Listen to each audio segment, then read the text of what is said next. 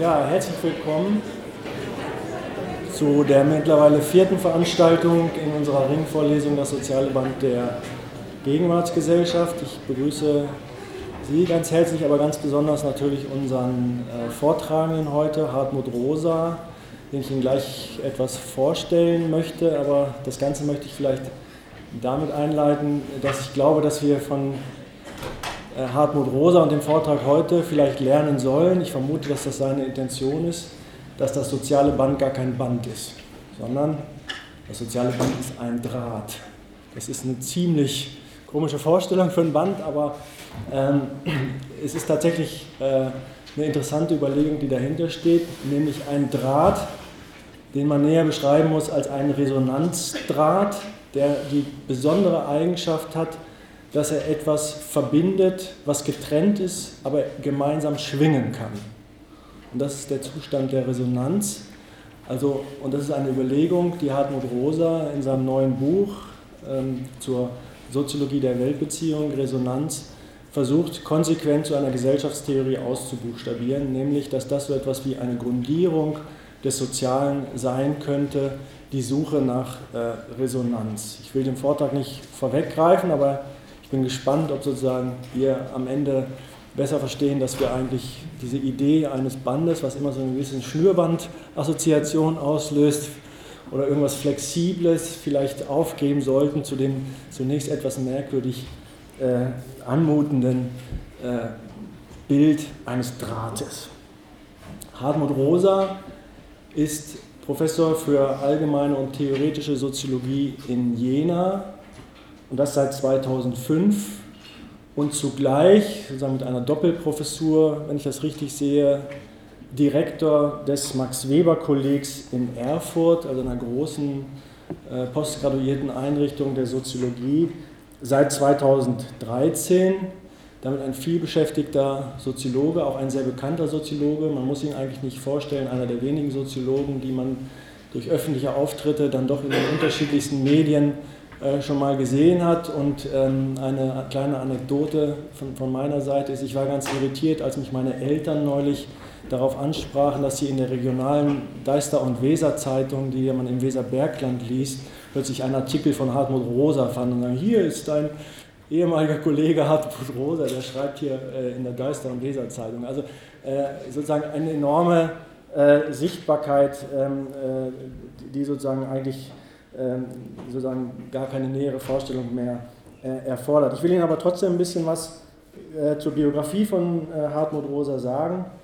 Er hat in Freiburg äh, studiert von 1986 bis 1993 und zwar Politikwissenschaft, Philosophie und Germanistik, keine Soziologie, ähm, was äh, vielleicht mh, sozusagen eine besondere Qualifikation zur Soziologie ist. Äh, jedenfalls gibt es, ist er sicherlich nicht der Einzige, der sozusagen einen solchen Weg in die Soziologie gefunden hat, der nicht unbedingt über das Soziologiestudium führt. Ähm, er hat in Freiburg äh, abgeschlossen, danach eine Dissertation begonnen, die er an der Humboldt-Universität Berlin geschrieben hat und 1997 mit äh, namhaften Gutachtern, ich erinnere mich an Axel Honneth, Klaus Offe, Hans Joas, Herfried Münkler, ist das richtig?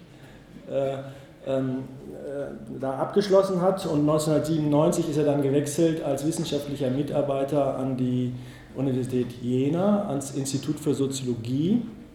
Ähm, ähm, und das war die Phase, in der ich Hartmut dann auch kennenlernen durfte und eine Zeit lang äh, wir da als Mitarbeiter gemeinsam verbringen durften. Ähm, sehr schöne Zeit, teilweise auch anstrengende Zeit, die bis 2002 reichte. Ich ging dann weg bei Hartmut bis 2004, wo er habilitiert hat äh, in Jena mit der bekannten Studie über die Beschleunigung, die Zeitstrukturen äh, der Moderne, worauf zwei Vertretungsprofessuren folgten und dann 2005 der Ruf an eben diese Professur äh, in Jena. Zu, seinen, zu seiner Biografie noch bemerkenswert finde ich sozusagen die Stationen, die er neben Berlin, äh, Freiburg und Jena äh, noch besucht hat, im Studium etwa äh, London School of Economics, ähm, während der Dissertation, wenn ich das richtig sehe, Harvard University, ähm, und sozusagen in der Assistentenzeit war er dann länger mal weg, weil er an der New School in New York als Gastprofessor gewirkt hat. Also Stationen, wie sie eigentlich schöner nicht sein können. Und ähm, ich will auch noch kurz auf die wichtigsten Publikationen hinweisen von Hartmut Rosa. Dazu gehören eben neben dem Beschleunigungsbuch, was ich schon genannt habe, äh, sicherlich immer noch seine Dissertation über äh, kulturelle Identität, über Identität und kulturelle Praxis, politische Philosophie nach Charles Taylor, ein Bezugsphilosoph, der ihn bis heute, glaube ich, prägt und beeinflusst. Das sieht man wieder an seinem neuesten Buch ähm, über Resonanz sehr deutlich. Dazwischen, also zwischen diesen drei Büchern der äh, Dissertation über Identität, des, der Habilitation über Beschleunigung und dem neuen Resonanzbuch liegt noch ein Buch, was ich erwähnen möchte, nämlich eine Streitschrift, ein Kritikband, Diskussionsband, der gemeinsam mit Stefan Lessenich und Klaus Dörre geschrieben wurde, mit dem Titel Soziologie, Kapitalismus, Kritik, eine Debatte. Ein Debattenband, der in der Soziologie auch irgendwie ein neues Format äh, ausgemacht hat und zu dem schönen Ergebnis mit beigetragen hat, dass es in äh, Jena dann eine Kolleg-Forscherinnengruppe äh, gibt, seit vielen Jahren mittlerweile und läuft auch noch eine gewisse Zeit, ähm, zum Thema Kurztitel Postwachstumsgesellschaften. Ähm, ja, so viel von meiner Seite. Sie sehen also ein vielbeschäftigter, wichtiger Soziologe, der uns heute seine Sicht auf das soziale Band nahebringen soll. Und ich hoffe, wir verstehen dann näher, warum wir es in Zukunft den sozialen Draht nennen müssen.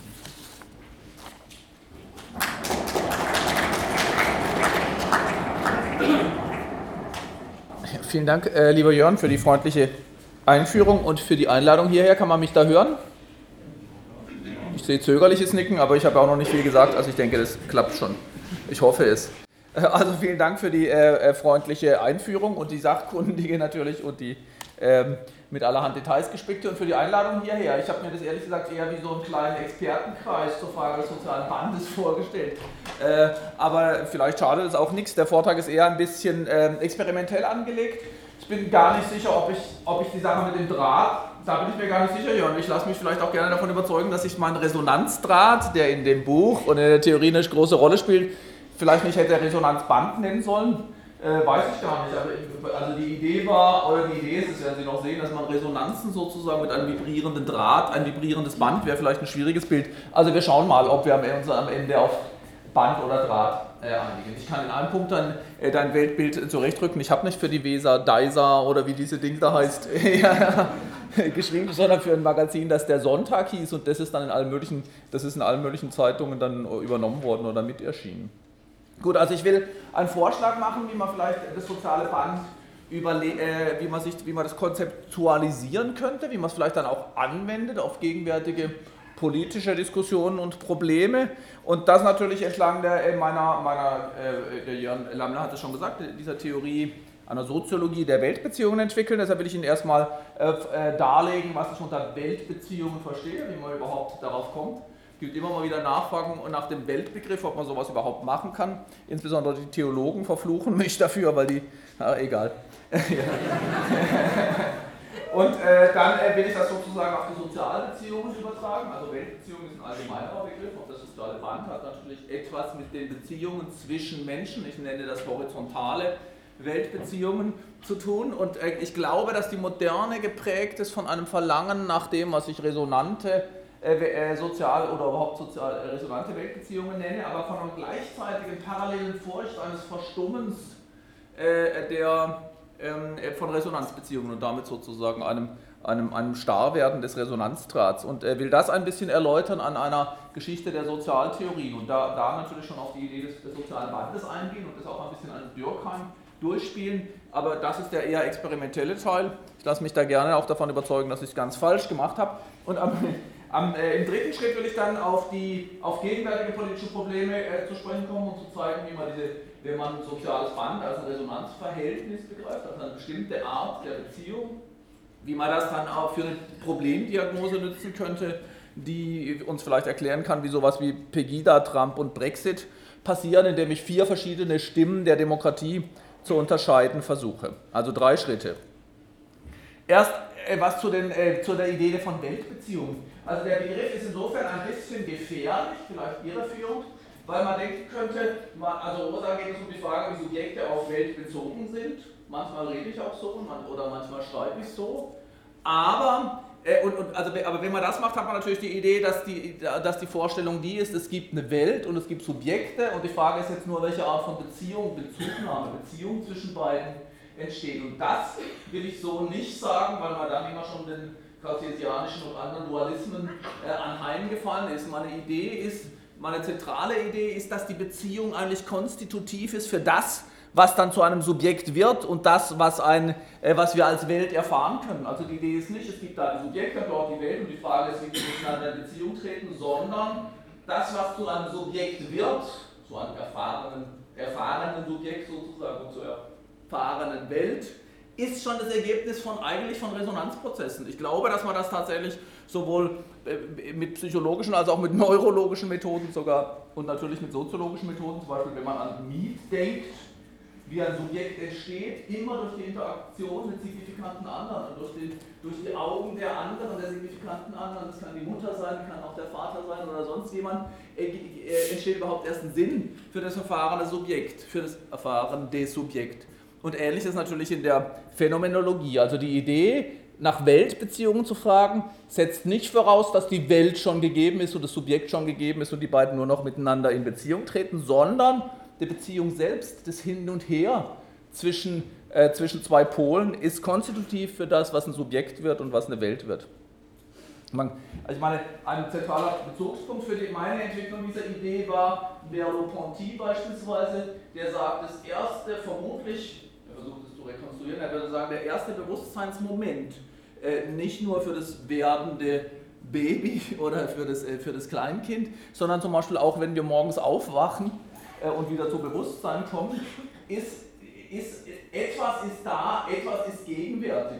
Ich glaube, man kann es direkt übersetzen, da ist etwas. Und dieses da ist etwas ist noch vorgängig zu dem, hier bin ich und dort ist die Welt. Also dieses der, dieses, äh, die, die, die, Idee einer lebendigen Gegenwart ist, das, ist der Ursprung von beidem Subjekt und Welt.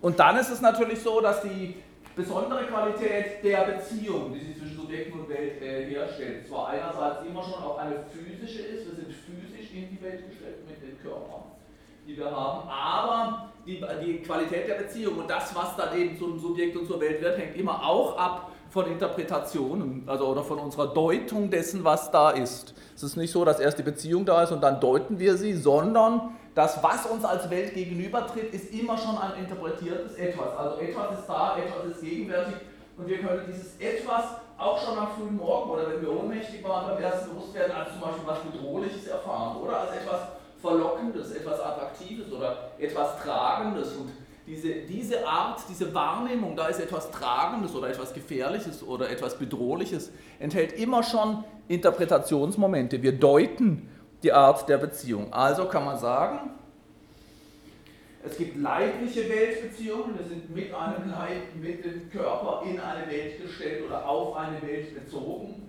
immer schon unaufhebbar und übrigens natürlich auch weil wir äh, auf uns, aufgrund unserer Sinnesapparate, es gibt immer ein Oben und ein Unten und ein Vorne und ein Hinten, das lässt sich kaum, ähm, das lässt sich kaum äh, ändern. Und in der Art der Bezugnahme, ich meine, was mich daran wirklich interessiert, ist, dass wir, ähm, wenn man fragt, wie sind wir in die Welt gestellt, zunächst mal mit den Füßen zum Beispiel, wenn man genau überlegt, stellt man fest, eigentlich stimmt das nicht, weil als Babys sind wir gar noch nicht mit den Füßen in die Welt gestellt, das muss man erst lernen, man krabbelt erst mal aber die Art der Weltbeziehung ist eine taktile, ist eine, äh, ist eine also über alle möglichen Sinneserfahrungen natürlich äh, äh, vermittelte. Und man stellt an der Art und Weise der Körperhaltung einen Weltbezug her, bevor man ihn tatsächlich kognitiv deutet. Also wenn ich im Hörsaal stehe, dann nehme ich sie überwiegend als Bedrohung wahr oder wenn man versucht, oder je, also man sieht in der Körperhaltung, in der Art, wie man spricht, wie man gestikuliert, wie man die Stimme einsetzt, immer schon auch da leibliche Formen der Bezugnahme auf Welt. Ich versuche immer zu sagen, die Art und Weise, wie Sie am Ozean stehen, wenn Sie da in den Ferien manchmal hinfahren, ist wirklich signifikant anders als die Art und Weise, in der man zum Beispiel in der Prüfung steht oder am äh, am Krabbeltisch, was ist Krabbeltisch? Nee, äh, an dem, äh, wie heißt denn das Ding, im Supermarkt, wenn ein Schlussverkauf ist. Äh, ja, genau, am Wühltisch im Supermarkt. Die Art, die Stellungnahme, die Beziehung, die man dort leiblich zur Welt herstellt, ist jeweils eine andere. Da gibt es eine Form der emotionalen Weltbeziehung, der, die ist da schon äh, impliziert, wie, man, wie sich Welt anfühlt. Zum Beispiel Gerhard Schulze hat es ausgearbeitet, äh, schon in seiner, ich finde immer noch lebens, äh, lesenswerten äh, äh, Studie zur, zur Erlebnisgesellschaft. Ne, man kann, man kann Welt überwiegend als Bedrohung oder als Verlockung oder als Stimulation oder als vielleicht auch als Schweigen und gleichgültig erfahren. Also es gibt immer eine emotionale Form der Bezugnahme. Es gibt eine kognitive Deutung. Das ist das, was wir Weltbilder nennen. Es ist mir aber wichtig zu sagen, dass das Weltbild vielleicht nicht das Primäre in der Form unserer Weltbeziehung ist.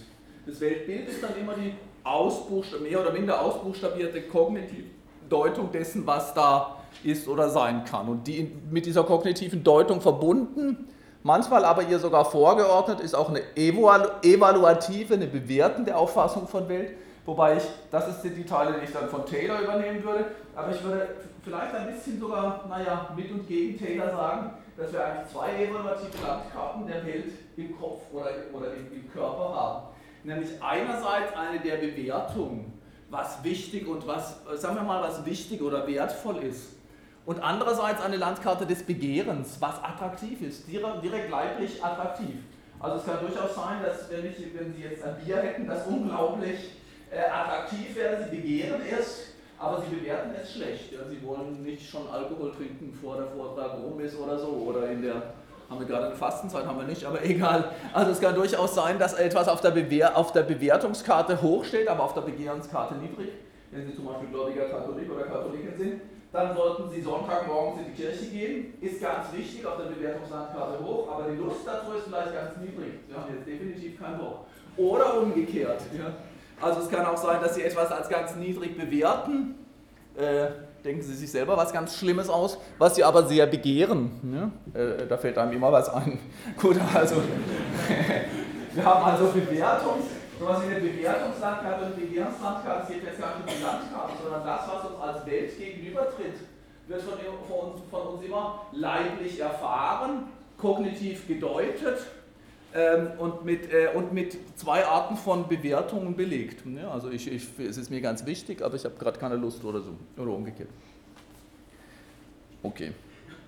Man kann es auf jede Situation anwenden, zum Beispiel auf Sie und mich hier. Also mir steht jetzt ein Hörsaal gegenüber ich stehe ihm leiblich gegenüber, ich habe eine bestimmte Vorstellung davon, ob das bedrohlich ist oder auch nicht. Und ich habe eine bestimmte Bewertung und vielleicht habe ich gerade Lust oder keine. Bis jetzt geht es noch. Okay. Gut.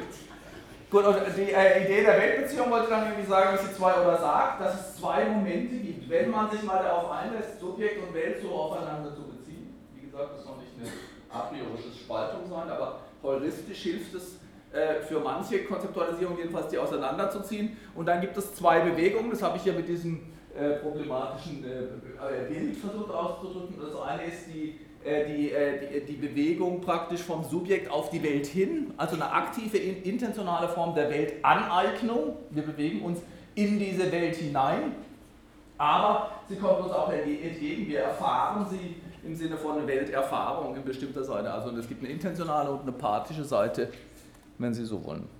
Ja. Und dann ist natürlich die Frage, was ist die Welt? Meine Definition ist eigentlich, die Welt ist alles das, was uns begegnen kann.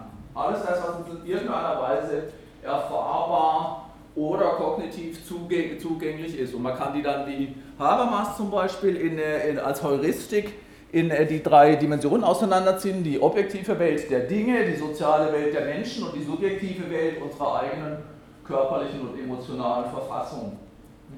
Äh, ich glaube nicht, dass diese drei Dimensionen notwendigerweise anthropologisch gegeben sind, weil wir wissen, bei, bei Latour oder äh, Descola und anderen, dass die, zum Beispiel der Unterschied zwischen sozial und zwischen, also zwischen der sozialen Welt und der objektiven Welt ganz anders gezogen wird in unterschiedlichen äh, Kulturen. Dass man also nicht so, dass man nicht unbedingt so unterscheiden muss, wie wir das hier tun. Und auch bei der subjektiven Welt ist es durchaus nicht so, dass die Trennungen zwischen dem Ich und der Außenwelt zum Beispiel immer so starr ist wie bei uns. Es gibt durchaus durchlässige Formen von Weltbeziehungen, wo man nicht weiß, ob zum Beispiel Geister in mir denken. Ja, das ist gar nicht klar, ist es jetzt subjektive Welt mein Gefühl oder ist es irgendwie Teil einer Außenwelt, also einer objektiven Welt, wenn ich glaube, dass ich besessen bin oder so. Also diese, diese drei Dimensionen sind erstmal nur eine Heuristik, die uns helfen, Weltbeziehungen zu konzeptualisieren.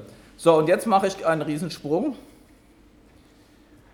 indem ich behaupte, es gibt, zwei, so, es gibt sowas wie zwei primäre Formen äh, der, der, der Beziehung auf Welt. Ich bin heute gar nicht mehr ganz sicher, ob es eine wahnsinnig glückliche Entscheidung war. Für manche Zwecke ist sie glücklich, für andere ist sie nicht so glücklich, das Entfremdung zu nennen. Aber auf was es mir ankommt, ist zu sagen, dass die Art und Weise der Beziehung, der so, Konzeptualisierung, der so konzeptualisierten Beziehung zwischen Subjekt und Welt, dass man die vielleicht in zwei, sagen wir mal, Pole oder zwei Formen unterscheiden kann, nämlich in Resonanzbeziehung und Entfremdungsbeziehung. Die Entfremdungsbeziehung, manchmal denke ich, hätte sie einfach stumme Weltbeziehungen nennen sollen oder, oder egal, ich, ich habe sie Entfremdung genannt. Also die Idee ist hier, äh, dass Entfremdung eine bestimmte Art der Bezugnahme auf Welt ist oder eine bestimmte Art, in der Subjekte und Welt aufeinander bezogen sind. Und diese, diese Art der Bezugnahme kann man definieren, wenn es sich um, eine Entfremd, um, eine, um Entfremdung handelt, also eine spezifische Form der Weltbeziehung, in der Subjekt und Welt einander indifferent oder sogar feindlich gegenüberstehen. Das heißt, wenn sie innerlich unverbunden bleiben oder sich unverbunden gegenüberstehen. Rahel Jegi nennt Entfremdung bekanntlich eine Beziehung der Beziehungslosigkeit.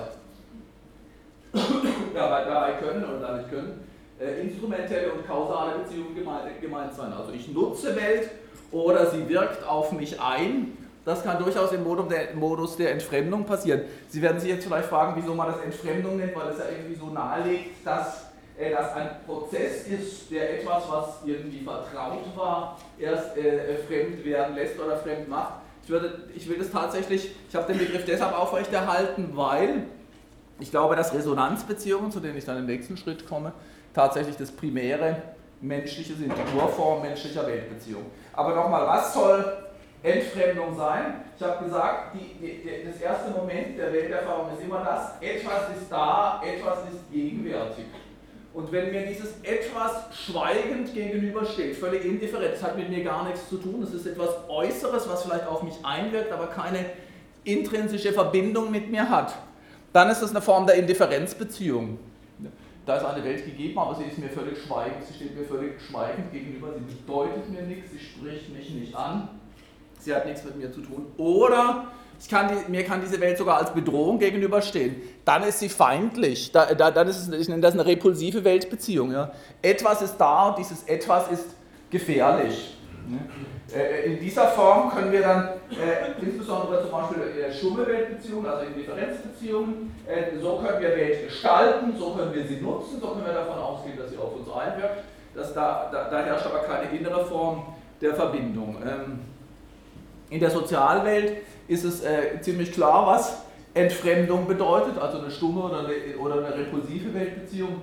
Wenn Sie zum Beispiel in diesem Vortrag sitzen, kann es durchaus sein, dass, Sie, dass die Beziehung, die Sie zum Vortrag, zum Geschehen hier, zum Hörsaal, zu den Menschen, die Ihnen entwickeln, eine der äh, Indifferenz oder sogar der Repulsion ist. Das ist dann der Fall, wenn Sie sich fragen, was mache ich hier eigentlich? Ja, ich glaube, ich bin im falschen Film. Der Rosa schwafelt ein Zeugs da vorne, das äh, völlig unverständlich ist und dieser Hörsaal ist scheußlich und die, und die Folie mit Blau ist eh eine Katastrophe und die und äh, die Leute um mich herum sind auch komisch. Ja, ich habe mich irgendwie verirrt. Ja, das ist eine Beziehung der Beziehungslosigkeit. Ich sitze zwar hier, bin sozusagen einbezogen äh, in das Geschehen, aber ich habe keinerlei Beziehung. Dieses, äh, dieses äh, Geschehen dort hat keine Bedeutung für mich.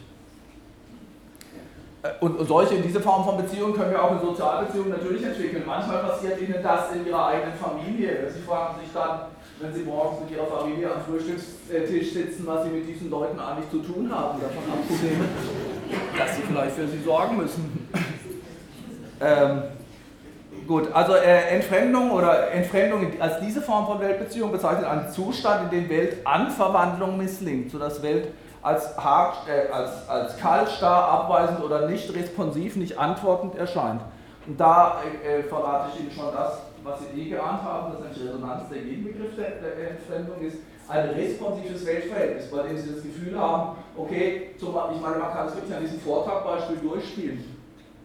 Wenn, äh, das, da, daraus kann sich ein Resonanzverhältnis entwickeln, wenn Sie das Gefühl haben, was der da vorne erzählt, das ist interessant, das geht mich was an, das hat was mit mir zu tun und die Leute um mich herum sind nett, vielleicht haben sie gelächelt, vielleicht haben sie genickt, vielleicht haben sie Platz gemacht und äh, möglicherweise spricht sie sogar der Raum an. Da sehen Sie, es gibt eine leibliche, es gibt eine kognitive, es gibt eine emotionale Seite. Äh, und äh, die, das andere der Entfremdung soll Resonanz heißen. Aber nochmal zur, zur, äh, zur Entfremdungserfahrung. Wir kennen das durchaus zum Beispiel als pathologische Zustände, auch aus der Psychologie, da insbesondere. Das war meine dritte, mein drittes Merkmal von Entfremdungsbeziehungen.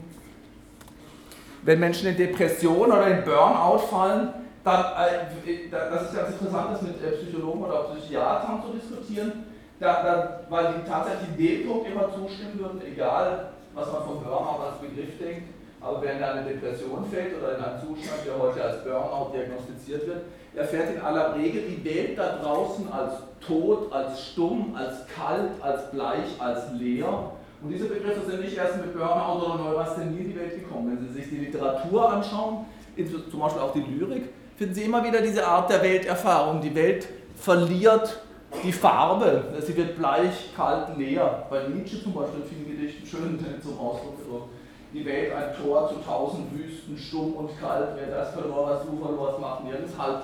Äh, das wollte ich gar nicht zitieren, aber wo ich jetzt schon dabei bin, nun stehst du bleich zur Winterwanderschaft verflucht, dem Rauche gleich, der stets nach kälteren Himmel sucht. Es wird interessant, Sie haben da immer diese, diese Begriffe des Bleichen, des Kalten, des Toten, des Leeren, des, des Nicht-Responsiven. Das ist die Abwesenheit von Resonanz und diese, da fehlt der Resonanzpart, so bin ich auf die Drahtmetapher gekommen. Ja, das Schwingende zwischen Subjekt und Welt ist in diesem Fall äh, abwesend und es hat immer zwei Seiten. Das tote, bleiche, leere, kalte, starre ist die Welt da draußen und ist dann aber auch das Subjekt selbst. Menschen im Burnout zum Beispiel oder Depression erfahren sich auch selbst so als stumm, tot, kalt, leer, bleich. Ja? So dass meine, äh, meine These also ist, wenn, wenn, wenn, wenn Weltanverwandlung misslingt, was ist Anverwandlung? Das ist das in Bezug treten zu einem Menschen, einem Ding oder auch, oder auch zum Beispiel zum eigenen Körper, zu eigenen Erfahrungsdimensionen, die dann plötzlich sprechend werden, lebendig werden und eine transformative Wirkung entfalten. Und damit kommen wir zur Definition von Resonanz, auf die es mir ankommt, bevor ich dann zum sozialen Band komme. Also was ist eine Resonanzbeziehung zur Welt? Da werden Sie jetzt vielleicht auch sehen, wie ich auf die Drahtideen komme, wobei ich gar nicht besonders am Draht hänge. Also, was ist das Gegenteil einer Entfremdungserfahrung, ja, wenn die Welt nicht mehr ein Tor zu tausend Wüsten ist. Ich glaube, es, also meine These ist, es ist eine spezifische Form der Beziehung und die hat zwei Seiten. Erstens die Seite der Affizierung. Das ist schon etymologisch interessant, weil Affizierung kommt von afficere und, äh, und, auch, äh, und die Urform davon ist adfacere. Etwas bewegt mich, berührt mich, äh, ergreift mich, kann man auch sagen. Und natürlich äh, ist, das äh, eine häufig geäußerte Form der Welterfahrung. Wenn ich Sie fragen würde, was war im letzten Jahr Ihr wichtigstes Erlebnis? Oder was war überhaupt das Wichtigste, was sich ereignet hat, werden Sie mir wahrscheinlich eine Geschichte erzählen, die ziemlich sicher mit dem Satz endet, und das hat mich wirklich berührt, das hat mich wirklich bewegt, das hat mich vielleicht ergriffen. Vielleicht werden Sie sagen, Sie hatten Tränen in den Augen, Tränen sind ein guter Resonanzindikator, kann man schon bei Plessner äh, lernen. Aber das, die eine Seite ist also, etwas bewegt, ergreift mich. Ja, deshalb ist das keine Beziehung der Beziehungslosigkeit, sondern das ist eine Beziehung der intrinsischen, inhärenten Beziehung, eine Resonanzbeziehung. Allerdings geht es nicht nur darum, dass sie etwas bewegt, berührt, erreicht, sondern dass sie darauf antworten. Ja? Weil sie nämlich in, in die, der Geschichte, die sie vermutlich erzählt wird, wenn ich sie frage, was das Wichtigste im letzten Jahr war, das Jahr ist ja fast rum, was war der Moment in dem Leben oder das Ereignis, das für Sie am wichtigsten war? Dann würden Sie wahrscheinlich sagen, etwas, was Sie erreicht hat, aber ziemlich sicher wird, werden Sie nicht nur die passiv Erfahrenen sein, sondern auch die aktiv Antwortenden. Sie haben eine, ein eigenes äh, ein, ein, ein, Moment sozusagen, in dem sie sich selber einbringen können, in dem sie nämlich Selbstwirksamkeitserfahrungen machen. Beziehungen das Gegenteil von einer Fremdungsbeziehung ist eine Beziehung, in der ich eine Sache getan oder erfahren habe, die mich berührt hat und in der ich mich auch selber als wirksam erfahren habe. Das ist ein sozialpsychologisches Konzept von Bandura, Selbstwirksamkeitserfahrung. Weil erst wenn das dazukommt, habe ich eine spezifische Form der Beziehung zur Welt zu anderen oder zu Dingen oder zu, auch zu mir selber, indem ich merke, das, was ich tue, erreicht auch die andere Seite. Es ist nicht nur so, dass ich erreicht werde von etwas, sondern ich habe auch die Fähigkeit, dort selber etwas zu erreichen, in Kontakt zu treten. Also der Resonanzdraht, der sich in diesem Fall ausbildet, hat zwei Seiten. Das Subjekt wird bewegt, aber es bewegt auch, es erreicht die andere Seite und stellt auf diese Weise eine Resonanzbeziehung her. Das ist die Grundidee.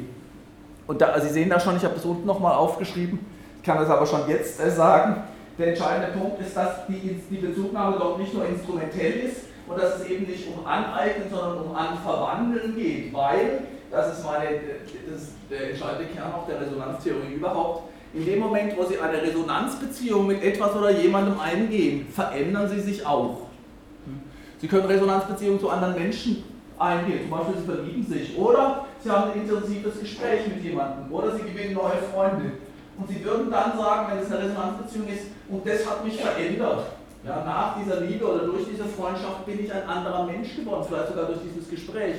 Und das kann Ihnen eben nicht nur mit Menschen passieren, sondern auch, Sie lesen ein Buch und sagen dann, und danach habe ich mich irgendwie verändert. Da war ich, also die klassische Formulierung ist, da war ich ein anderer Mensch und es ist auffällig, es ist unglaublich, wenn Sie biografische Interviews führen oder Heavy Metal Magazine lesen. Wie häufig Menschen sagen, zum Beispiel habe ich erst gelesen, ein Interview mit Rob Trullo, Metallica, Bassist, ein ganz wildes Tier, schreibt, schreibt, ich ging in ein Konzert von Steven Wilson, dem Rock-Musiker, und dann sagt er genau das, was, also schöner kann es die Resonanztheorie gar nicht hinbringen. Und als ich aus dem Konzert kam, hatte ich Tränen in den Augen und ich war ein anderer Mensch.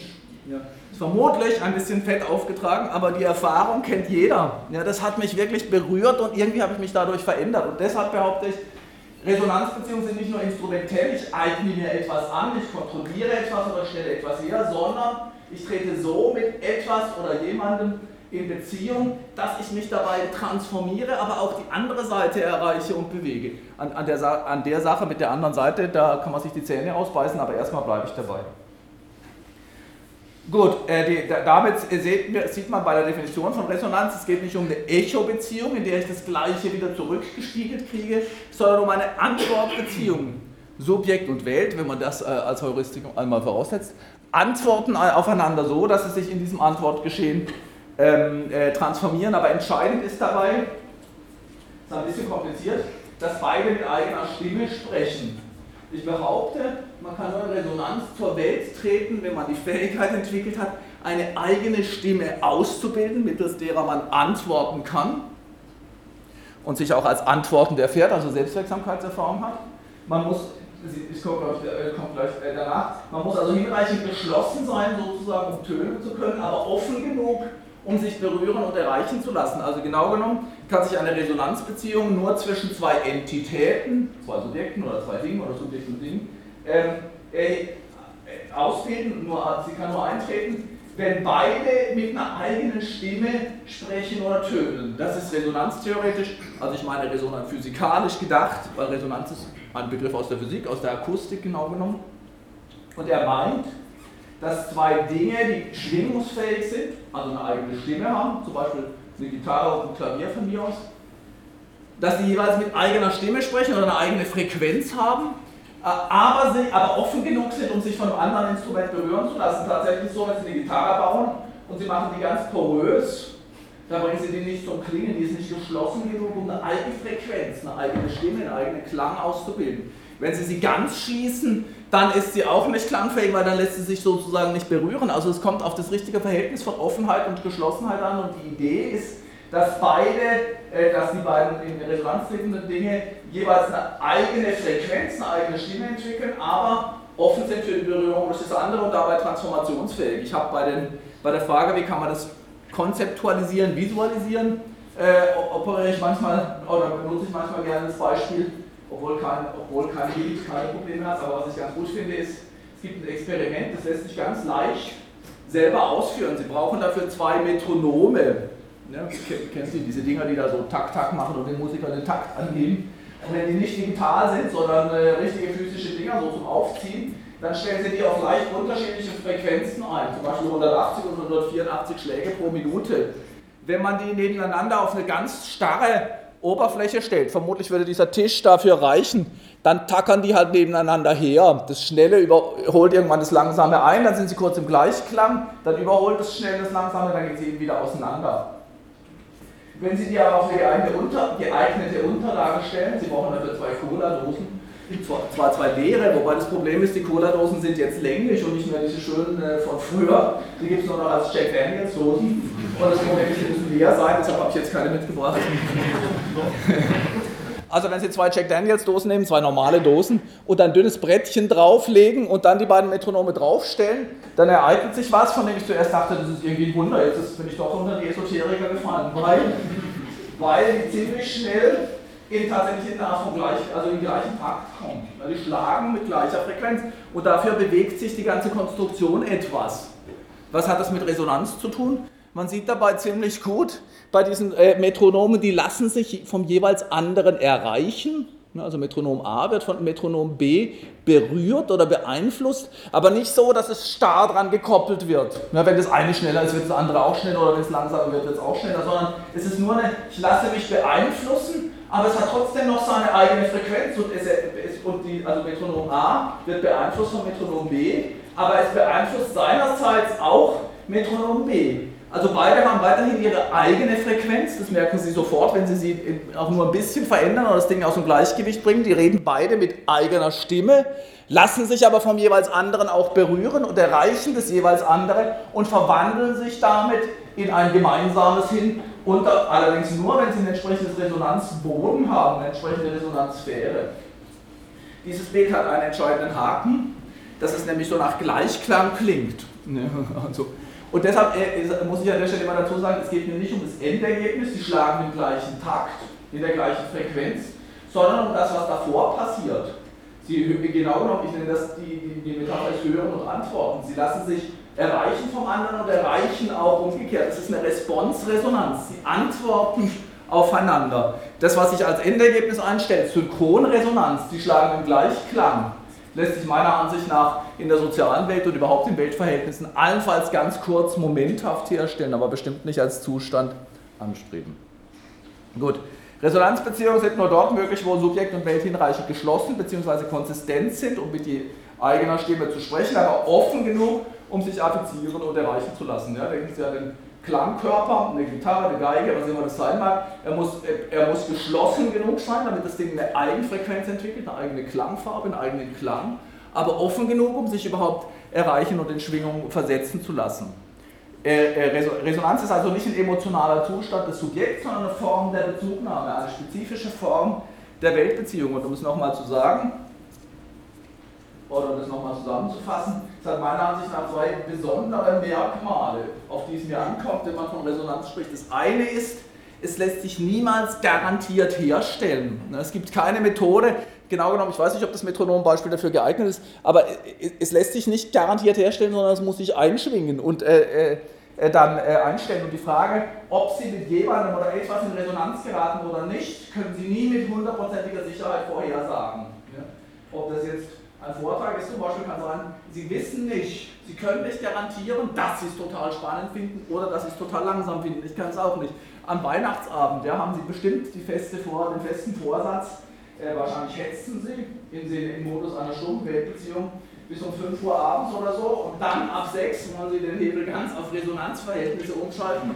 Aber ob die sich einstellen, können Sie nicht garantieren, egal wie viel Mühe Sie geben und wie schön Sie das Haus machen und putzen und versuchen, sich innerlich zu stimmen. Es kann, also wahrscheinlich liegt es gerade dann, weil Sie es zu sehr wollen, aber egal. Also Resonanzbeziehungen im Sinne einer, einer dieser, dieser Öffnung und des Antwortens er hat einen Moment des Unverfügbaren. Man weiß nie, wann es eintritt. Wenn es eintritt, wissen Sie nicht, wie lange es dauert. Und vor allen Dingen wissen Sie nicht, was dabei herauskommt. Weil nämlich dieses zweite Merkmal ist, da, es führt zu einer Form der Transformierung. Das, ich glaube sogar auf beiden Seiten, Subjekt und Objekt, wenn man äh, ein Subjekt mit einem Objekt in Resonanz treten lässt. Und äh, was dabei herauskommt, lässt sich nie mit Sicherheit angeben. Ja, wenn wir zum Beispiel, wenn ich einfach nur einen Vortrag abziehe, wie ich ihn immer halte, dann kann es eine komplett stumme Weltbeziehung sein. Wenn sich aber Resonanzen herausbilden in der Diskussion, nachher zum Beispiel, wissen wir nicht, was das Endergebnis sein soll. Wenn ich schon weiß, was ich am Ende sagen werde, dann werde ich nicht in Resonanz mit ihnen treten und umgekehrt auch. Also Resonanzbeziehungen haben erstens das Moment der Unverfügbarkeit, man kann sie nicht garantiert garantieren, dass sie sich herstellen und Sie haben das Moment der Anverwandlung, ja, beide Seiten verwandeln sich dabei, aber in eine nicht, vorher, in eine nicht völlig vorhersagbare Richtung. dabei ist es nochmal wichtig, weil es immer wieder auch falsch interpretiert wird, äh, äh, Resonanz, das Gegenteil von Resonanz ist nicht Dissonanz, weil Resonanz ist nicht Konsonanz. Genau genommen will ich sagen, wenn wir vollständige Konsonanz haben, also wir denken und fühlen genau das Gleiche, dann treten wir nicht miteinander in Resonanz, weil Resonanz bedeutet das Hören, das Berührtwerden von einem dezidiert anderen. Ja, von etwas, was mit eigener und zwar anderer Stimme spricht und mich so berührt, dass ich mich dadurch verwandeln und verändern kann. Das setzt voraus, dass wir nicht im völligen Einklang sind und dass da ein Moment des unverfügbar Differenten bleibt. Man kann nur zu etwas anderem als Differentem in Berührung treten. Ja, Sie können sich berühren lassen durch eine Idee, die Sie noch nie hatten. Wenn Sie nur die Idee lesen, die Sie sowieso schon immer hatten, passiert gar nichts. Ähm, also Resonanz ist nicht Konsonanz, sondern es ist aber auch nicht reine Dissonanz.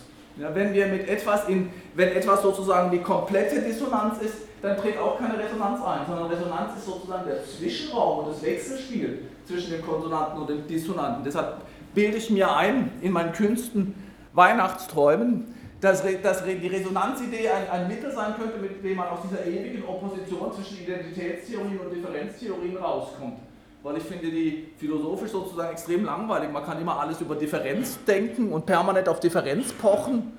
Oder man kann ewig immerzu auf Identität und Konsonanz hoffen. Aber beides ist irgendwie steril und philosophisch unauflösbar. Aber Resonanz soll genau diese Zwischenbeziehungen, den Zwischenraum angeben und alle Probleme lösen. So ungefähr. Gut, meine These ist jetzt, dass es diese Art von Resonanzbeziehungen, dass man die, dass man die in drei Dimensionen auseinandernehmen kann. Resonanzdraht hat Jörn Lammler schon eingeführt. Also Resonanzdrähte, Resonanzbeziehungen kann es geben. Ich nenne es Achsen. Was bedeutet, wenn sich eine stabile Beziehung aufbaut, entlang derer immer wieder Resonanzerfahrungen möglich werden.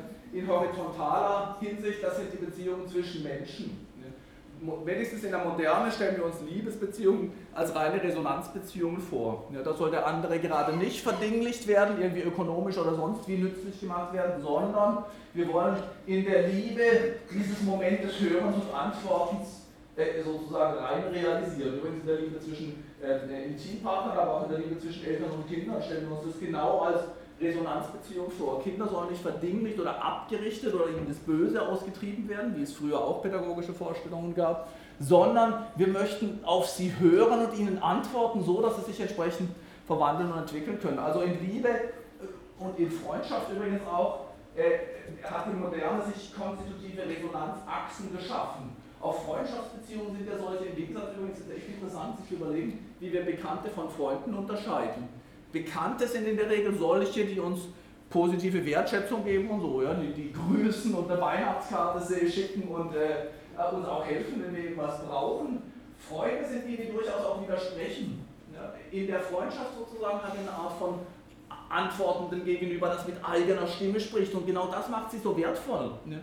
Die bestätigen uns nicht einfach und sagen, super gemacht, schöne Weihnachten noch, sondern sie, sondern sie widersprechen, sie reagieren darauf und in diesem Antwortgeschehen verändern wir uns natürlich. Durch Freundschaften verändern sich Menschen. Und ich komme am, im zweiten Schritt darauf, in Politik. Ich glaube, dass moderne Politik, besonders Demokratie, eigentlich nur als Resonanzbeziehungen denkbar sind. Darauf will ich natürlich am Ende hinaus. Ich muss jetzt einen Zahn zulegen, sonst wären wir nie fertig. Also, ich glaube, dass sich Resonanzen, also ich glaube, dieser erste Schritt ist relativ, ich glaube, dieses erste Argument horizontale Resonanzbeziehung lässt sich kaum bestreiten. Die Moderne hat da eigentlich alle Resonanzhoffnungen in diese horizontale Beziehung gelegt. Der ganze Rest des Universums nehmen wir wenigstens in unserem Weltbild, im kognitiven Weltbild, im wissenschaftlichen Weltbild, als schweigend und tot wahr. Das wird manchmal sogar gegen die Resonanztheorie eingewandt. Und natürlich ist das ein altes philosophisches Argument, die Modernen oder wir Menschen müssen endlich begreifen, dass da draußen nur tote Materie ist, das schweigende Universum. Nietzsche hat es besonders schön äh, formuliert, weil er, weil er gerne die Stimme des Universums, die geliebte Stimme des Kosmos hören wollte. Äh, ähm, egal, also im modernen Weltbild ist, sind, ist die Dingwelt ist eigentlich alles andere stumm und tot. Allerdings haben wir ja auch nicht wissenschaftliche Welterfahrungen, zum Beispiel ästhetische. Und da sagen wir natürlich schon im Alltag, oh, das spricht mich an. Ja, oder also das Bild sagt mir was, oder das Ding, oder das Brettchen, oder sogar die Felsformation, oder die Landschaft. Ja, da kennen wir sehr wohl. Wir kennen Landschaften, die uns berühren, ästhetische Gegenstände und wir kennen insbesondere Stoffe, an denen wir uns abarbeiten. Ja, meine These ist, dass zum Beispiel Arbeit nicht nur wichtig ist, weil es instrumentelle Beziehungen zur Welt stiftet, da kommt das, das, äh, die Knete her, von der sie sich ernähren, sondern das sich abarbeiten an der Welt stiftet sowas wie eine Resonanzbeziehung zwischen ihnen und der Welt. Und zwar nicht nur zum, also ich finde, dass die Industriesoziologie da echt Mühe hat manchmal, jedenfalls soweit ich sie kenne, die Arbeits- und Industriesoziologie, das zu begreifen, weil die wundern sich immer darüber, dass die Menschen selbst in sogenannten einfachen und von uns als völlig entfremdend äh, definierten Jobs immer wieder sagen, sie arbeiten gerne, das macht ihnen eigentlich Spaß.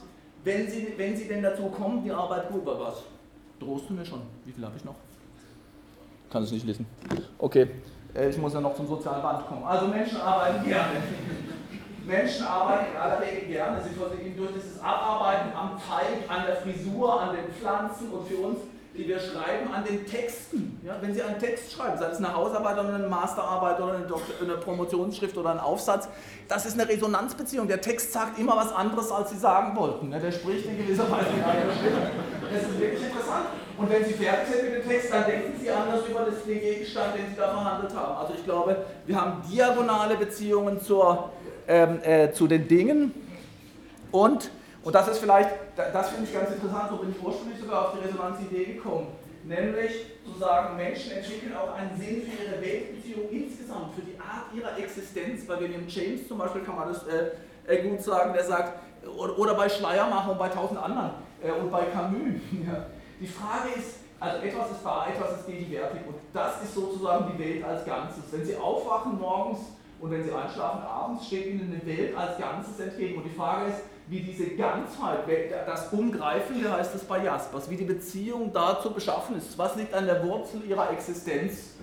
Und ich glaube, dass da der Grund dafür liegt, wieso Religionen wirkmächtig geworden sind und bis heute wirken. Das ist nicht eine religiöse Theorie, sondern eine Theorie darüber, wie es zur Religion kommt, im Einklang mit, sage ich mal, William James zum Beispiel, der sagt, ähm, äh, die Idee, dass an der, an der Wurzel unserer Existenz ein Antworten, eine Antwortbeziehung steht, ein antwortendes Gegenüber, bringt Religion hervor. Einer ist da, der hat dir das Leben eingehaucht, der sieht dich, der, der weiß Wege zu dir und der hört dich auch. Und ich glaube, es gibt funktionale Äquivalente in der modernen Subjekte, wenn sie denn nicht religiös sind, diese Art von Resonanzbeziehung, ich nenne das vertikale Art, zur Welt herstellen, nämlich in der Natur, die Stimme der Natur. Sie müssen an den Ozean oder an die Berge oder in die Wüste, um sich selbst zu finden. Um, und da gibt es dieses Konzept, dass man in Outdoor-Philosophien sieht und in Anglermagazinen und ich glaube sogar darin, dass sie das Gemüse lieber auf dem Markt kaufen als bei Aldi dass sie nämlich die Idee haben, da gibt es eine lebendige Natur, die irgendwie Wege zu ihnen findet und mit ihnen verbunden ist.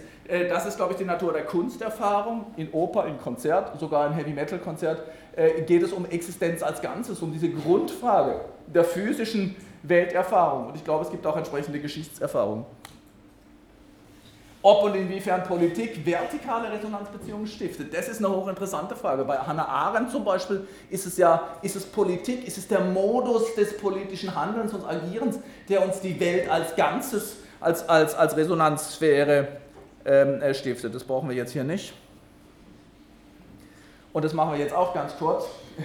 Also meine These ist, dass, die, äh, dass, die, äh, dass eigentlich Soziologie geradezu schon aus, den, aus der Angst vor dem Weltverstummen geboren wird, wie Sie hier sagen. Also wir hatten ja in Jena immer mal wieder die These vertreten, dass eigentlich so, dass alle Soziologie entsteht aus einem Gefühl, da stimmt etwas nicht. Ne? Und die Frage, was da vielleicht nicht stimmt, ich glaube, das sieht man bei allen Klassikern, eine, eine, auf der Kehrseite ihrer Analysen des Modernisierungsprozesses die Sorge davor, dass sich unsere Beziehung zur Welt ändern und vielleicht problematisch ändern könnte. Ja, beim frühen Marx ist das ziemlich klar in seiner Diagnose der Entfremdungsbeziehungen. Ja, da ist die Idee, dass wir in allen Dimensionen, nämlich in der Beziehung zur Welt als Ganzes, zur Natur zum Beispiel, in der Beziehung zur Arbeit, in der Beziehung zu anderen Menschen und in der Beziehung zu selbst, Entfremdung erfahren, Verdinglichung, Instrumentalisierung. Wir machen diese, diese Beziehungen zum Mittel unserer Existenz statt umgekehrt. Die Entfremdungsdiagnose ist natürlich bei Marx ganz prominent geworden, aber wir haben bei Weber letzten Endes was ganz Ähnliches in seiner Entzauberungsthese. Ich finde, Entzauberung auf Englisch Disenchantment, auf Französisch Désenchantement. Das, also ich finde diesen Begriff toll, weil er sagt, also dass, dass die, die, das, der Gesang, die Stimme wird rausgenommen aus der Welt. Die wird tot, schweigend, stumm und leer durch die Prozesse der Rationalisierung, der Bürokratisierung, der Intellektualisierung auch, sodass er davon spricht, die Welt wird entzaubert und äh, es kommt zu einem mechanisierten, zur mechanisierten Versteinerung und er spricht vom stahlharten Gehäuse. Er hat dann die Idee, übrigens, dass das Charisma, so würde ich Weber deuten, es ist das Charisma, was da wieder Leben, was wieder Resonanz stiftet, durchaus auch mit einer äh, politischen Intention. Bei Semel scheint mir das auch klar. Semels Philosophie des Geldes zum Beispiel sagt, naja, äh, die Sozialbeziehungen der Menschen ändern sich. Das dominante soziale Beziehung ist eine der latenten Aversionen. Bleiben wir vom Leibe. Ja, wenn Sie im Bus sitzen und es kommt einer rein, dann hoffen Sie nicht, dass der sich auf dem Sitz neben Sie sitzt, sondern möglichst weit. Also äh, latente Aversion in den Sozialbeziehungen und Blasiertheit in den Dingbeziehungen. Man könnte auch sagen Coolness, sich bloß nicht berühren und bewegen lassen. Und er sagt, der Verstand Simmel ist hochinteressant. Er sagt, wir sind gezwungen, zunächst auf die Welt mit dem Verstand zu reagieren, nicht mit dem Gefühl. Also würde ich sagen, da sieht man, kann man jedenfalls hineininterpretieren, einen Moment der Transformation der Weltbeziehung in Richtung auf eine Resonanzfreiheit. Und zu, zu Dürkheim will ich jetzt gleich noch zwei Sätze sagen. Ich glaube nämlich, dass, also wenn man seine Selbstmordstudie zum Beispiel nimmt ja, und die, die ein bisschen äh, äh, ideal typisiert, dann sieht man, dass er sagt, naja, es gibt, es gibt sozusagen zwei Dimensionen. Ich habe es Ihnen hier aufgemalt, glaube ich. Habe ich das nicht? Doch, habe ich. Also diese beiden Dimensionen, äh, die sozusagen zu vier Pathologien führen können. Und ich glaube, man kann ziemlich schön die Resonanztheorie darauf abbilden. Sie können mir auch gleich sagen, warum ich mich vielleicht irre, aber ich finde das äh, ziemlich interessant. Also die Frage, also was ich vorschlage, ist, dass man Dürkheim so interpretiert, dass es ihm um die Beziehung zwischen Subjekt und Welt geht und er würde sagen, oder Gesellschaft natürlich bei ihm in erster Linie, es gibt vier mögliche Formen, in der das scheitern kann. Und eigentlich ist es genau das, zu dem ich unabhängig von Dürkheim mit der Resonanztheorie auch gekommen bin. Das, was er sozusagen als egoistischen Selbstmord bedeutet, da wo die Integration ganz niedrig ist, ist, dass das Subjekt ganz auf sich selbst zentriert ist. Die in sich gekrümmte Seele würde das vielleicht bei Luther heißen. Es hört kein anderes mehr. Es gibt nichts mehr in der Welt, was mir etwas bedeutet, was mich anspricht, was es schafft, mich zu transformieren. Also kommt es zu einem, äh, zu, einem äh, zu dem, was er egoistischer Selbstmord nennt, als eine Form der Pathologie. Das Subjekt ist ganz auf sich zentriert, es hört da draußen nichts mehr. Ja. Alle, alle Stimme kommt aus ihm selber in gewisser Weise. Der, dann die zweite Form der Pathologie, das Gegenteil wäre altruistischer Selbstmord, wenn die Gesellschaft so stark wird, dass das Subjekt seine eigene Stimme nicht mehr hören kann. Das ist das Gegenteil vom egoistischen Selbstmord.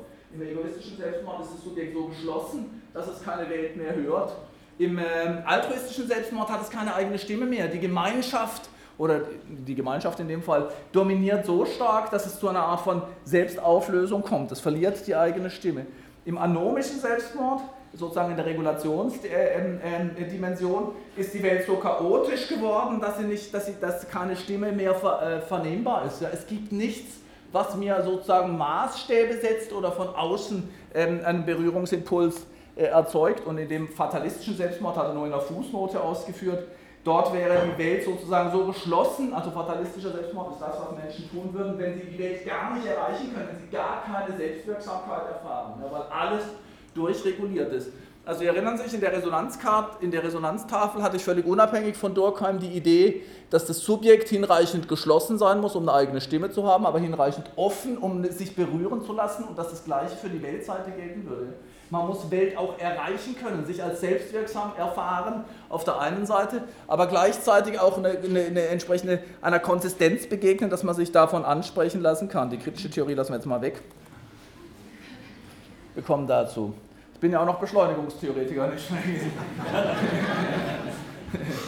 Gut, also äh, meine These war, also, also das ist jetzt experimentell betrachtet, sozusagen Also ich will sagen, die gesellschaftliche Welt, die, die Welt der Institutionen, ist uns nicht mehr im Sinne eines vertikalen, natürlichen Resonanzverhältnisses gegeben, weil wir nicht mehr die Welt als Gott geschaffen und damit sozusagen mit uns immer schon intrinsisch verknüpft, äh, verbunden erfahren. Die Welt ist zufällige, kontingente Ergebnis historischer Kämpfe und Konflikte. Das heißt, Individuen und öffentliche Institutionen stehen sind nicht im Modus irgendeiner Resonanzbeziehung gegenüber. Äh, das würde eigentlich heißen, die, Welt, die Regeln zum Beispiel, die Gesetze, die Autoritäten, die Macht, es steht uns entweder als feindlich oder mindestens als indifferent gegenüber.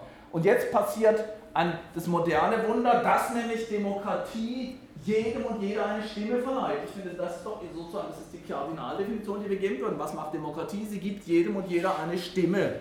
Und was ist eine Stimme? Ein, ein, ein Resonanzinstrument offensichtlich. Ja. Ich glaube, Demokratie ist für uns moderne Menschen, für Subjekte der modernen Welt, das Instrument, mit dem wir Welt in ein Resonanzverhältnis bringen, mit dem wir Institutionen, die wir gestellt sind, in ein Antwortverhältnis zu uns bringen, und zwar genau in dem doppelten Sinne. Wir erfahren uns als selbstwirksam, nämlich als Gestaltende der Welt. Die Ordnung ist uns nicht einfach schweigend gegenübergegeben oder, oder feindlich. Also wir, wir können uns als Gestalter erfahren, aber natürlich ist es auch eine Autorität für uns, nämlich eine eigene Stimme, die öffentliche Sphäre, die politische Welt, die uns, äh, die, ähm, äh, die, die uns etwas zu sagen hat, die sich auch ihrerseits hörbar macht. Also Demokratie gibt uns eine Stimme, die, äh, die, die, die, uns hörbar macht und in der wir dann auch Antwort finden können. Sodass ich glaube, Demokratie ist die Idee eines, eines Responsives, eines Antwortverhältnisses. Deshalb würde ich schon gleich sagen, dass mir die liberalen Konzeptionen, die sagen, in der Demokratie geht es um, um Interessen, eigentlich um die, die Austragung des Interessenkonflikts oder um die Aggregation von Interessen und Meinungen, äh, halte ich für problematisch. Das unterläuft dieses, äh, diese Resonanzidee, sodass ich glaube, die Frage ist, ich habe schon gesagt, ich glaube, Demokratie ist die Idee, dass jeder eine eigene Stimme hörbar machen und einbringen kann. Es gibt aber vier verschiedene Konzeptionen dieser Stimmen. In der liberal-individualistischen Konzeption von Demokratie wird die Stimme abgegeben. Also, so, ich meine, so, das ist die Sprache. Ich finde äh, Sprachphilosophie ganz nützlich. Die Menschen haben ihre Stimme abgegeben. So kriegen sie nie in ein Resonanzverhältnis. Die Stimmen werden abgegeben und aggregiert und da wird eben ausgerechnet, was der Wille des Volkes ist oder wie die politische Ordnung aussehen soll. Da verliere ich den Sinn dafür, dass wir miteinander in einem Resonanzverhältnis stehen. Ähm, das macht die deliberative Konzeption ein bisschen anders. Ja, die, die würde sagen, Habermas zum Beispiel, die Stimme wird nicht einfach abgegeben, sie wird hörbar gemacht in einem deliberativen Prozess, in dem wir gemeinsam darum ringen, wie wir die Welt gestalten wollen. Demokratie ist ein fortdauernder Deliberationsprozess, eigentlich ein Prozess des Hörens und Antwortens, wenn Sie so wollen. Allerdings ist es bei Habermas die Stimme der Vernunft, die sich am Ende durchsetzt. Nicht ihre individuelle Stimme eigentlich, sondern die Stimme einer abstrakten Vernunft. Dagegen habe ich zwei Einwände oder, oder ja, ich, glaube, ich habe, also es ist mir sozusagen, es ist mir, es ist mir insbesondere, also erstens ist mir das zu wenig individuell, es ist nicht unsere Stimme, sondern die Stimme der Vernunft, die sich dabei durchsetzen soll und zweitens ist es zu kognitivistisch. Ja. Ist eine eine fast eine Verstandesoperation, die die Argumente prüft. Deshalb äh, gibt es eine dritte Konzeption, das ist natürlich meine Favorite, meine, meine favorisierte, ich nenne sie die kommunitaristische Konzeption. Das ist mein einziger Rückfall in den Kommunitarismus, ansonsten habe ich ihn überwunden. Also die Idee, dass die Stimme auf andere Weise hörbar gemacht wird. Hier, äh, ähm, äh, William Connolly spricht von der viszeralen Qualität. Er sagt, Demokratie hat eine leibliche, hat sozusagen eine Bauchseite. Ja, wenn man sich die neuesten Wahlen anguckt, dann kommt das plausibel vor. Aber das ist vielleicht der falsche Bauch, weil es ist nicht der resonierende, es ist der Wutbauch sozusagen.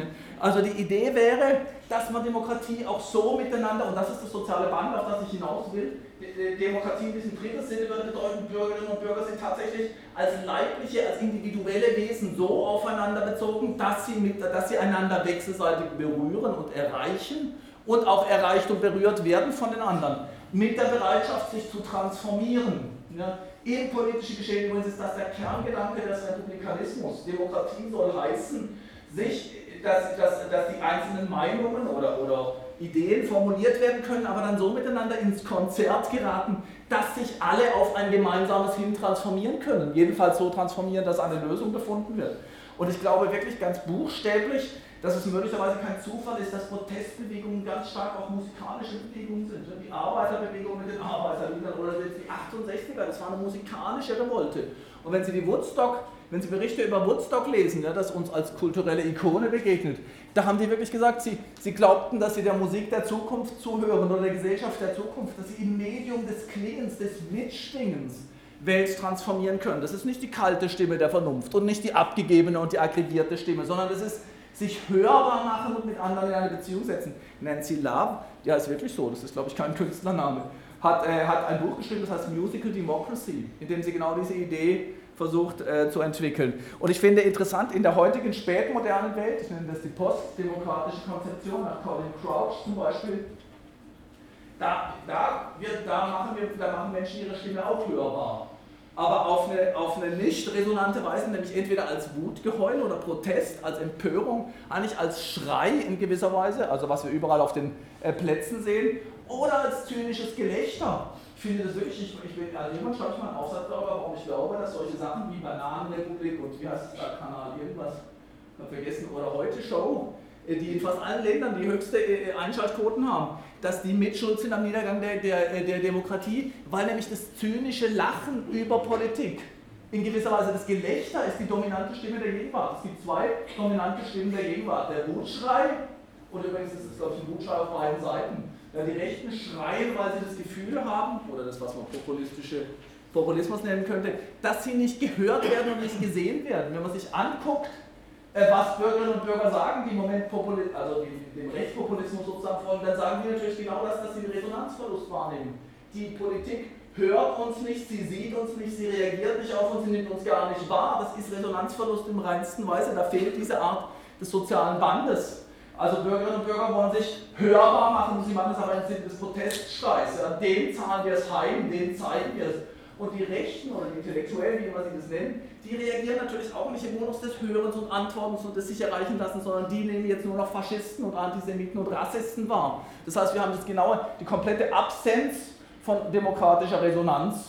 Auf beiden Seiten wird weder gehört noch geantwortet. Beide Seiten haben auch das Gefühl sozusagen, da ist nichts, wo man hören oder antworten kann, sondern am besten zuschlagen und vernichten. Ich glaube wirklich, dass das sogar rechts als auch äh, links gilt. Also der Resonanzverlust ist das eigentliche Problem der Gegenwart. Das ist dann sowas wie, äh, wie Trump ist, glaube ich, meine letzte Folie. Also die These ist, die Demokratiekrise ist eigentlich eine Resonanzkrise. Genau diese Art der Beziehung, die ich das soziale Band nennen würde, nämlich eine Resonanzbeziehung zwischen Bürgerinnen und Bürgern fehlt. Warum? Weil Demokratie nicht mehr Mod, im Modus des Hörens, so vielleicht hat sie es nie, das will ich gar nicht behaupten, aber jedenfalls ist die, die Wahrnehmung die, dass auf beiden Seiten weder gehört noch geantwortet wird. Es will auch nicht gehört oder geantwortet werden, sondern die andere Seite soll stumm gemacht werden.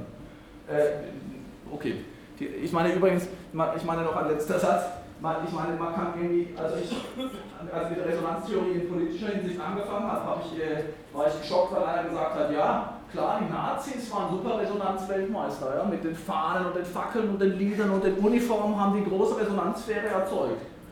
Und da dachte ich erstmal, shit, vermutlich ist es wahr, da kann die Resonanztheorie wenigstens die Nazis erklären.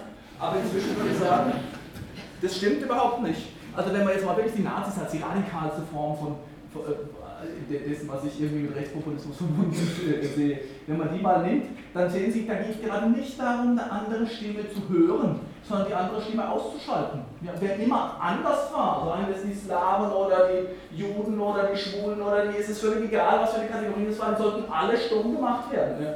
Und man wollte auch nicht die eigene Stimme im Sinne einer individuellen Stimme entfalten, sondern eine Verschmelzung in einem identitären Ganzen. Damit ist auf beiden Seiten keine Resonanz gegeben. Weder höre ich eine eigene Stimme, noch nehme ich meine weder höre ich eine andere Stimme, noch nehme ich meine eigene Stimme wahr, noch gibt es irgendeine Form von Transformation dazwischen. Was also erzeugt wird, ist ein Echoraum, in dem der das, das als eigenes wahrgenommene Identitäre vielfach verstärkt wird. Und natürlich glaube ich tatsächlich, dass wir, das ist jetzt keine originelle These, dass sich solche Echoräume im Moment auch in den sozialen Medien auf, äh, äh, ausbreiten wo man die eigene Meinung sozusagen in einem Ganzen verschmelzen lässt, das sich dann rein verstärkt, aber nicht mehr von einem anderen irritiert wird, gar keinem anderen mehr begegnet und deshalb auch nicht mehr in einen transformatorischen Austausch gerät. Und übrigens ist natürlich der Witz bei den Nazis, oder auch nicht der Witz, aber das Faktum bei den Nazis, äh, dass das auf einer extrem entfremdeten Welterfahrung, auf einer rekursiven Welterfahrung aufruhte. Die Idee war, wir schaffen einen Echoraum, reine Konsonanz, in einer extrem repressiven Welt, in der, in, der, in der es darum geht, den anderen zu vernichten oder vernichtet zu werden. Deshalb haben die Nazis auch immer gesagt, wir müssen in mitleidloser Härte den anderen und uns selbst begegnen. Also ist das komplette Gegenteil einer Resonanzbeziehung. Also, meine letzte Folie. Ich habe das schon gesagt, die, also die, meine, meine These ist eigentlich, dass tatsächlich an der Wurzel von sowas wie Brexit, von Trump und Pegida eine Entfremdungserfahrung steht. Die Absenz von Resonanzverhältnissen, in denen Bürgerinnen und Bürger sich als gestaltende Subjekte der Welt, also selbstwirksam erfahren und sich auch berühren und erreichen lassen, sich gemeint und adressiert fühlen von Politik. Insofern würde ich sagen, da liegt eine reale Entfremdungserfahrung zugrunde. Das Problem ist nur, dass sowohl die Ursachenattribution schief geht, weil die Idee ist, an meiner Entfremdungserfahrung sind die fünf Ausländer schuld, die da irgendwie gekommen sind oder vielleicht in Dresden rumlaufen, was meiner Ansicht nach eine komplette Fehlattribuierung der Ursache ist.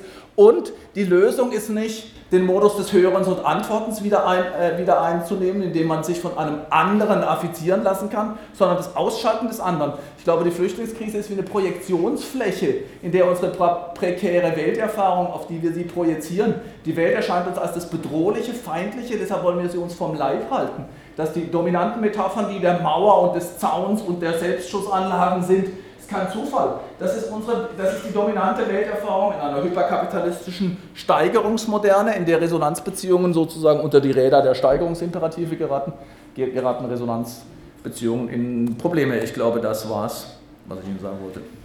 Vielen Dank.